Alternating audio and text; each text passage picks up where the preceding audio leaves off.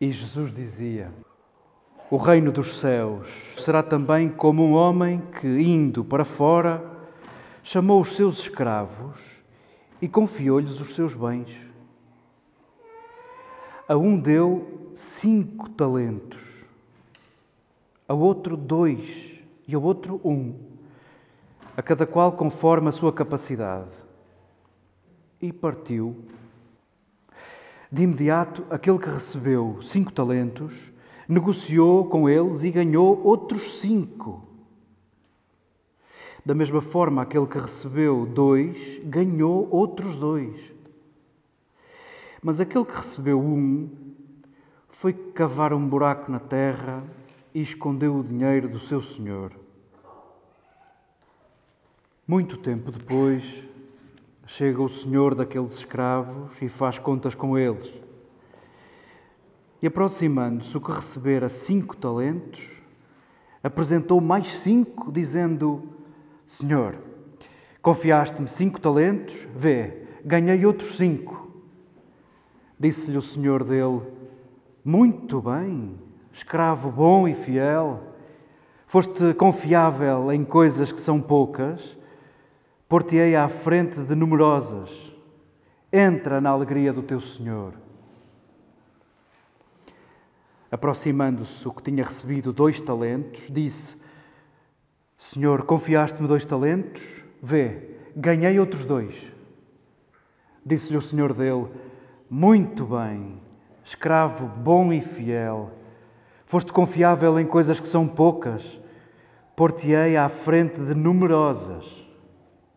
Entra na alegria do teu Senhor. Aproximando-se o que recebera só um talento, disse: Senhor, sabendo eu que és um homem duro, ceifando onde não semeaste e recolhendo de onde não espalhaste semente, eu, amedrontado, fui esconder o teu talento na terra. Vê, tens de volta o que é teu. O amo dele disse: Escravo mau e preguiçoso, sabias que eu ceifo onde não semeei e recolho onde não espalhei? Pois devias ter levado o meu dinheiro aos banqueiros e no meu regresso teria levantado o meu dinheiro com juros. Tirai-lhe, pois, o talento e dai-o a quem tem dez talentos. Porque a todo aquele que tem será dado e terá em abundância. Mas ao que não tem, até o que tem será tirado. E a esse escravo inútil, lançai-o nas trevas exteriores. Aí haverá choro e ranger de dentes.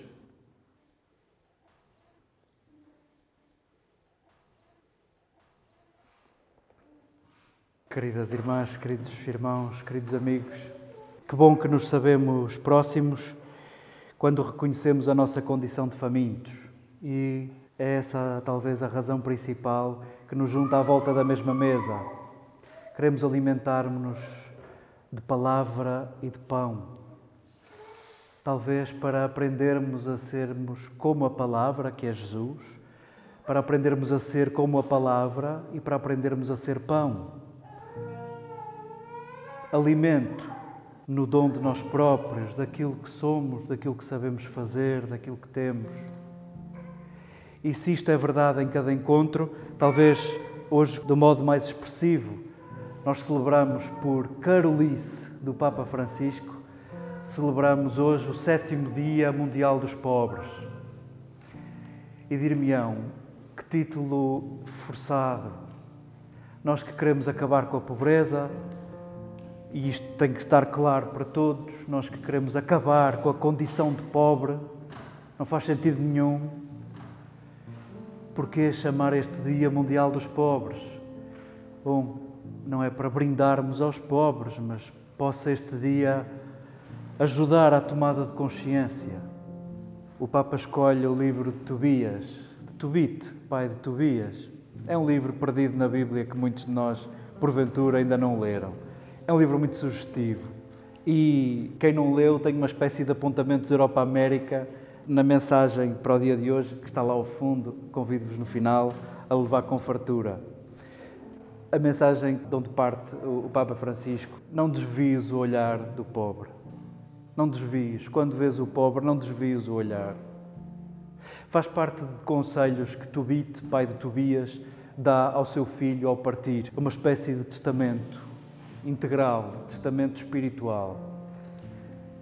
E sabemos lá como chegou até nós, a ponto do Papa se servir deste ponto de partida para pensarmos nisto, de querermos eliminar a pobreza e de nos inquietarmos como eliminamos a pobreza e o que é isto de, paradoxalmente, vamos concluindo que para eliminar a pobreza e para aliviar a condição de pobres daqueles que não escolheram serem pobres, há de facto aqui um paradoxo, porque a solução pode passar pela minha vida pobre, pela escolha da pobreza.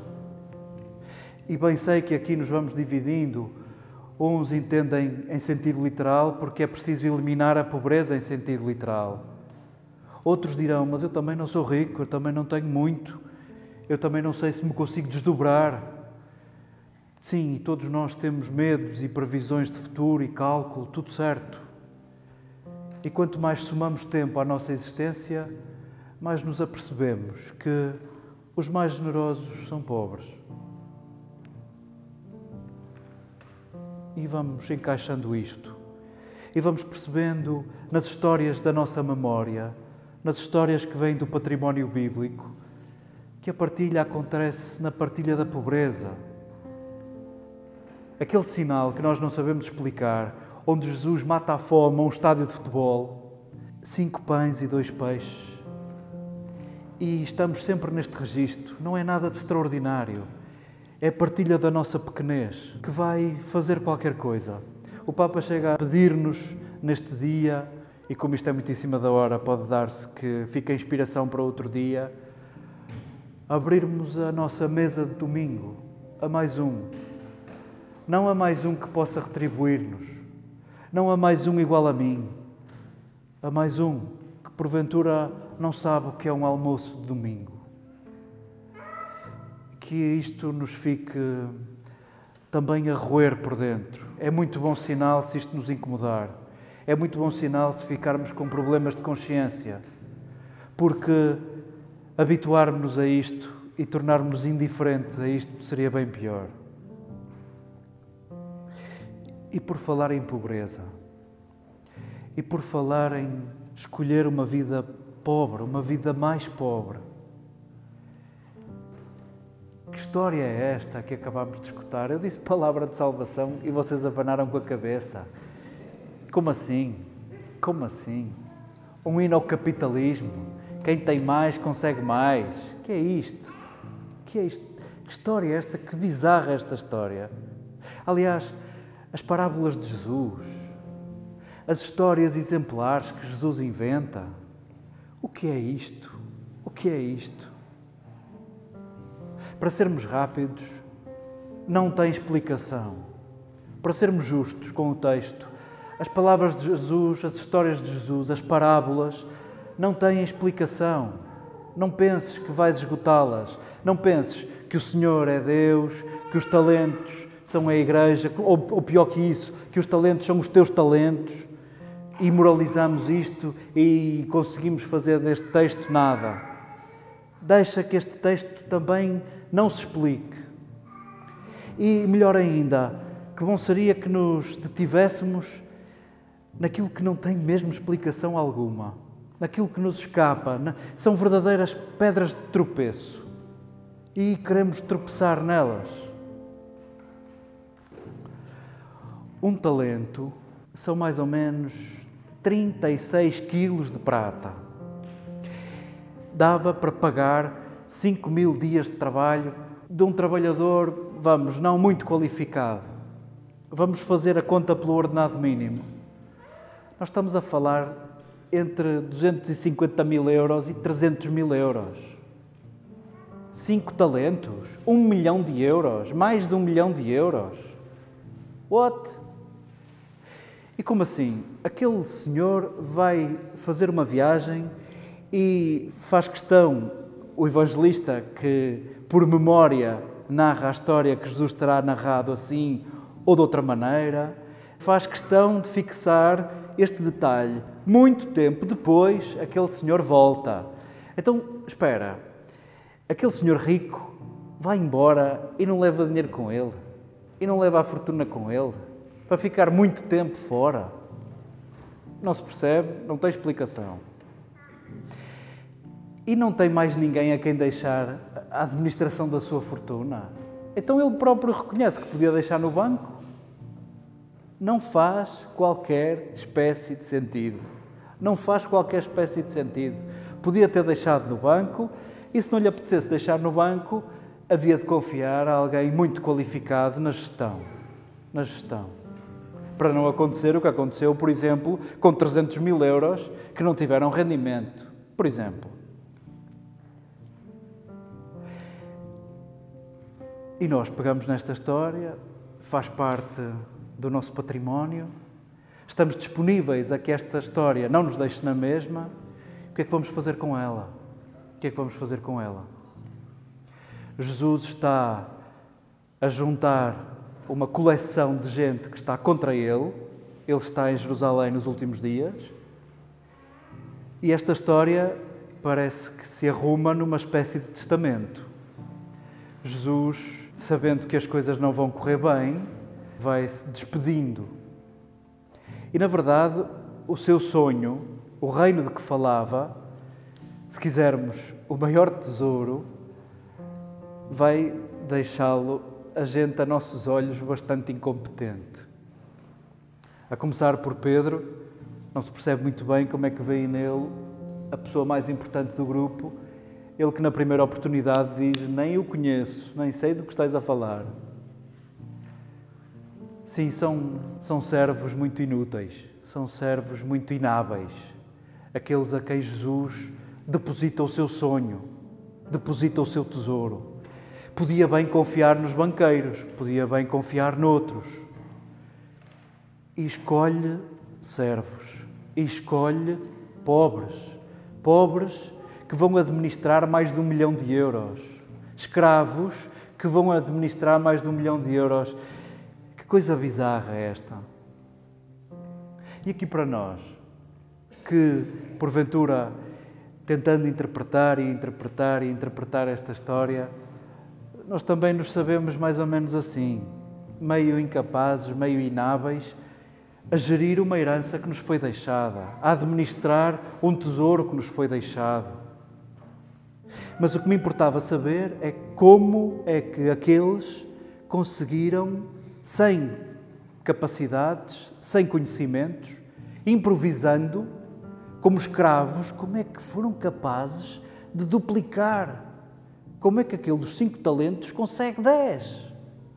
Como é que é possível? Nós queríamos o segredo. E é precisamente isso que está omisso na história. Omisso. Não se faz ideia absolutamente nenhuma. Ficas a fantasiar e a imaginar como foi possível ele improvisar. Um desajeitado, um escravo que estava habituado a lavar os pés ao Senhor, a preparar as refeições e a servi-las, a cuidar da limpeza da casa, a vida inteira. Vê lá tu, vê lá tu. O que é que ele terá feito para duplicar aquele número irracional de dinheiro? Precisamente isso. Queremos saborear essa profunda criatividade. Essa profunda criatividade. O terceiro servo. Bom, isto não é meu, tenho medo de arriscar e de perder isto. Hei de devolvê-lo, hei de devolver. E sim, conservou aquele tesouro, não gerou mais do que aquilo e entregou, devolveu. Se Jesus está nestes tempos finais a falar com adversários que são os donos da religião, a verdade é que a postura deles é um bocado esta há um tesouro que administramos, o tesouro religioso, entra quem eu quero, sai quem eu quero, eu safo-me e isto há de ser devolvido e já está. E porventura, essa postura que é profundamente castigada nesta história, que não é para nos meter medo, que é profundamente castigada nesta história, pode bem chegar até nós, que porventura recebendo em herança este tesouro a que vamos chamando igreja e nem sabendo bem as fronteiras, é para conservá-lo, é para enterrá-lo, é para devolvê-lo tal e qual como eu recebi. Isto nem sequer é meu, toma lá de volta. Eu safei-me, eu encontrei sentido nisto, eu orientei-me, mas toma lá o teu tesouro que isto não é meu. Talvez o que nos seja pedido hoje com esta história, como palavra de transformação e de conversão, talvez seja isto. Com este tesouro, fala-me da tua criatividade. Quem é que vai caber mais neste tesouro? Quem é que se vai sentar à volta desta mesa que para nós é um tesouro? Fala-me lá disso. Possa esta semana, possa este tempo, ajudar-nos, quem sabe, a falar sobre isto sobre o que não está escrito na história. Como é que nós havemos de pôr em prática, com criatividade, isto do reino se multiplicar? Não é com coisas extraordinárias, seguramente, e não é com ricos à frente disto. Jesus confiou em pequenos, confiou em pobres, e talvez no reconhecimento da nossa pobreza se abra a porta aos competentes talvez no maior reconhecimento da nossa pequenez e da nossa pobreza, se abra a porta ao trabalho, ao trabalho. Já estamos, não digo fartos, mas já estamos habituados a que falem da riqueza da Igreja, da arrogância da Igreja, da incapacidade de escuta da Igreja. Tudo isto é postura de, ainda que figurativamente, ainda que metaforicamente, é postura de rico, de cheio de si. As riquezas, é verdade que o grande perigo é cegar-nos, o conforto vai-nos cegando, vai-nos tornando indiferentes a outros e às necessidades de outros. E a verdade é que a pobreza é uma grande memória, é uma grande memória. Quem já experimentou dificuldades conhece melhor, talvez, as dificuldades de outros e possa esse desconforto pôr-nos a mexer, possa esse desconforto ser ignição nesta hora. Foram-nos confiados muitos talentos, foi-nos confiada uma fortuna, um tesouro. Como é que o vamos gerir, como o vamos administrar, como o vamos multiplicar, como faremos com que outros se sintam também eles considerados por serem administradores deste grande tesouro. Havemos de ter que abrir as portas, havemos de ter que admitir outros à nossa mesa. Possa tudo isto acontecer por tua responsabilidade, na forma como reconheces a tua pobreza, e, sobretudo, na criatividade com que incluis e com que distribuis aquilo que és e aquilo que tens.